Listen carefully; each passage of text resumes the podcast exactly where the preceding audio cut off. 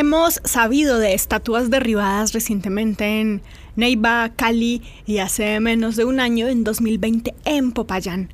Hoy les invito a que me acompañen al pasado para explorar la historia detrás del monumento. Les doy la bienvenida a Baúl de Cartas y les acompaña este ratico Sara Gaviria Piedraíta.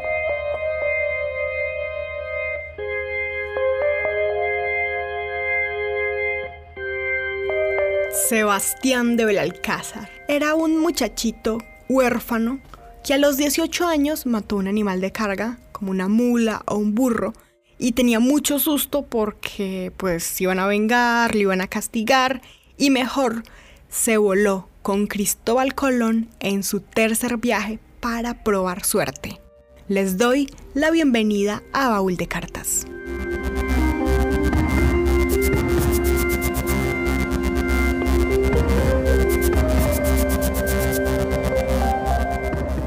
Sebastián de Belalcázar se puso las órdenes de Pizarro, pero como buen jovencito no le hacía caso a nadie, se metió en muchos problemas, fue tremendamente sangriento con los pueblos que estaban conquistando y hasta mandó a matar al mariscal Robledo, fundador de Cartago. Hoy les acompaña Sara Gaviria Piedraita para darle una nueva mirada a los personajes históricos. Como saben, Baúl de Cartas se basa en las correspondencias, en archivos y en documentos. Pero Sebastián de Belalcázar no era un personaje que le gustara mucho la pluma y el papel. Él prefería la acción, la espada, ir encima de un caballo, conquistar pueblos, así que no encontré ninguna carta escrita por Sebastián de Belalcázar, pero sí encontré cartas en donde lo mencionan. Parte de la información que les comparto hoy proviene de la misma biografía de su hijo, Francisco de Belalcázar, de las notas del cronista Juan de Castellanos y otros documentos cuyas referencias puedes encontrar en las notas de este episodio.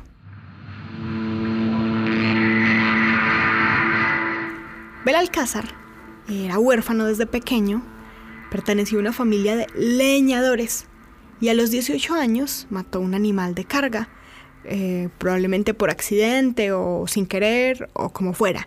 Era como una mula o un burro y él no quería que lo pillaran porque pues iba a tener problemas y ahí es cuando decide más bien unirse a Cristóbal Colón y también porque él vivía en una tierra muy pobre, él la pasaba muy mal y quería darse como otra oportunidad.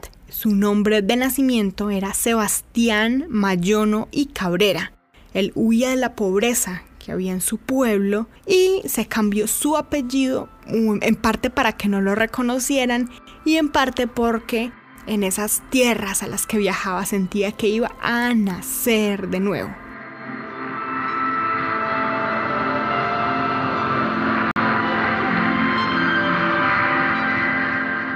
Sebastián de Belalcázar constituye uno de los primeros conquistadores españoles en haber viajado al Nuevo Mundo, teniendo la oportunidad de formar parte de la tripulación de Cristóbal Colón. Durante su primer viaje fue uno de los primeros marinos en tocar tierra continental en América y que acompañó a Colón a navegar por el Orinoco en Venezuela. Belalcázar resolvió ir a la conquista del Perú y fue inicialmente lo que trató de hacer al llegar a este continente. Se alistó bajo las órdenes de Pizarro, Pizarro era su jefe y ahí prestó servicios importantes. Él había comenzado a resaltar como un gran militar, marinero y explorador. Incluso llegó a obtener el rango de capitán, lo cual lo colocaba en posición de poder tener hombres bajo su mando y dirigir expediciones en lo que ellos llamaban el Nuevo Mundo, pero de nuevo no tenía nada porque hace mucho estaba en el planeta. A Belalcázar le llegó la historia de que habían rituales de los pueblos nativos, de los pueblos originarios de este continente, que incluían ofrendas de oro, esmeraldas, joyas, baños de oro que arrojaban a las aguas de una laguna, Guatavita y él quiso hacer una expedición para encontrar esa laguna, esa laguna que tantos conquistadores quisieron encontrar. Entonces, Pizarro, que era su jefe, no le gustaba para nada el plan. Y más bien eh, lo ponía en otras misiones donde había mucho trabajo. Sebastián de Belalcázar en su camino exterminó a varios jefes indígenas. Él partió hasta Quito.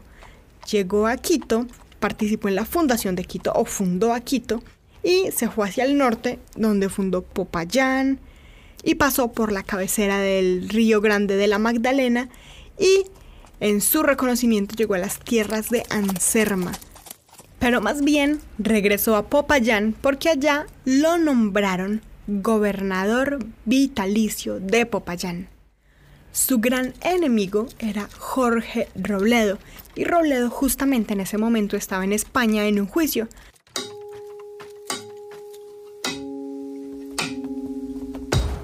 Estamos en Baúl de Cartas hablando de la historia de Sebastián de Belalcázar, fundador de las ciudades de Quito, Guayaquil, Popayán y Cali, cuya estatua en Popayán y Cali ha sido derrumbada por miembros del pueblo Misak.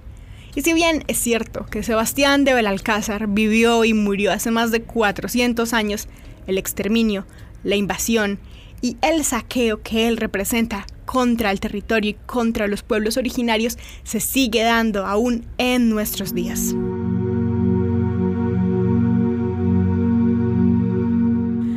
Muchas estatuas en nuestro entorno, en nuestras ciudades, los nombres de las calles, de las plazas, las avenidas, los centros culturales. Tienen nombres de personas que tuvieron una historia, tuvieron un pasado y dejaron marcas importantes en la ciudad. Y cuando digo importantes, a veces es para bien, a veces es para mal, pero estuvieron ahí. Y a veces solo con mirar a nuestro entorno nos podemos dar cuenta de muchos datos históricos sobre personajes, sobre la vida, sobre cómo se construyeron los lugares en los cuales vivimos. Y Sebastián de Belalcázar, que incluso algún lugar de Pereira lleva también su nombre, es también uno de estos personajes que es importante mirar cuál es la importancia que le damos, por qué se cuenta en la historia y cuáles fueron las acciones. Y en este programa yo les cuento la historia de Sebastián de Belalcázar y ya ustedes sacarán sus conclusiones.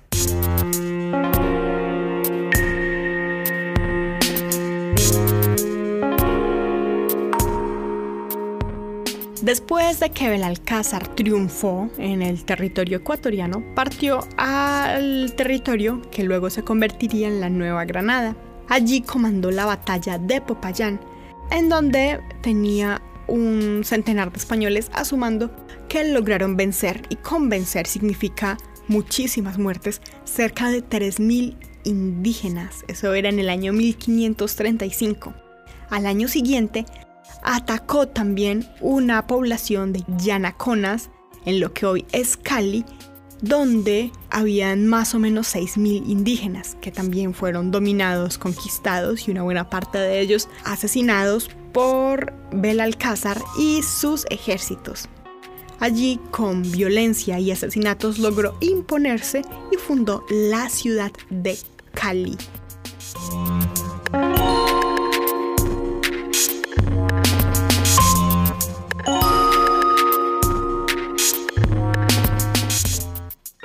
Sus conquistas y méritos fueron recompensados generosamente por la corona española, consiguiendo títulos que lo nombraran gobernador, que tuviera cargos altos y en ese momento Popayán era un territorio muy extenso que incluso abarcaba parte de lo que hoy es Ecuador. Sin embargo, el poder no viene solo, sino que también ese poder le traía muchos enemigos que el mismo Belalcázar se había encargado de generar. Cuando Robledo regresó a Popayán, se encontró que Sebastián de Belalcázar ya se había tomado mucho poder ahí y ellos siempre habían tenido muchos líos por territorios a conquistar, que había sido formado desde muy pequeño para ser un mariscal, para ir a la guerra, con mucha educación al respecto. Él más bien decide irse a otro lado, independizarse de Belalcázar y seguir su camino. Pero Robledo no le gusta eso y lo declara desertor.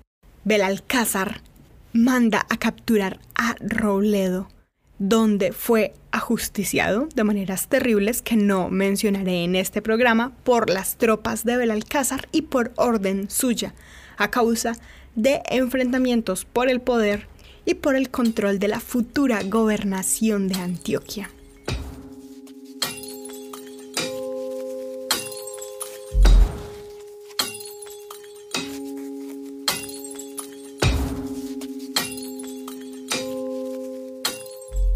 La viuda de Jorge Robledo y los enemigos de Belalcázar le entablaron un juicio que se había pospuesto porque él estaba en el Perú Luego le ordenaron a Belalcázar presentarse en Cali, donde se le suspendieron sus funciones y fue tomado preso. El resultado del juicio fue una sentencia que lo condenaba a pena de muerte. Belalcázar apeló al Consejo de Indias, pagó una fianza y quedó libre, pero quedaba libre solo para ir a España y apelar a esa sentencia de muerte. Entonces él fue cruzando por el río Magdalena hasta Cartagena para salir de Cartagena a España, pero en el camino por el río se enfermó y murió.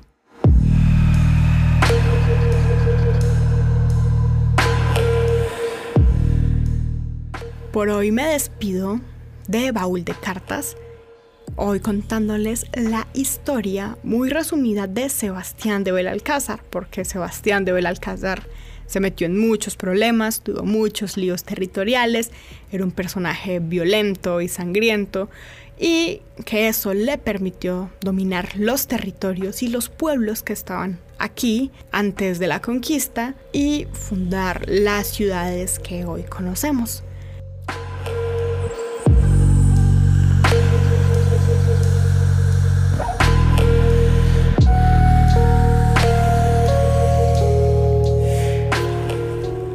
Hoy se despide de ustedes Sara Gaviria Piedraita. Les recuerdo que si quieren conocer otros datos sobre Sebastián de Belalcázar y algunos de los personajes que nombramos en Baúl de Cartas, me pueden encontrar en redes sociales como Sara Gaviria Piedraita. Estoy en Facebook, en YouTube, en Twitter, en Instagram.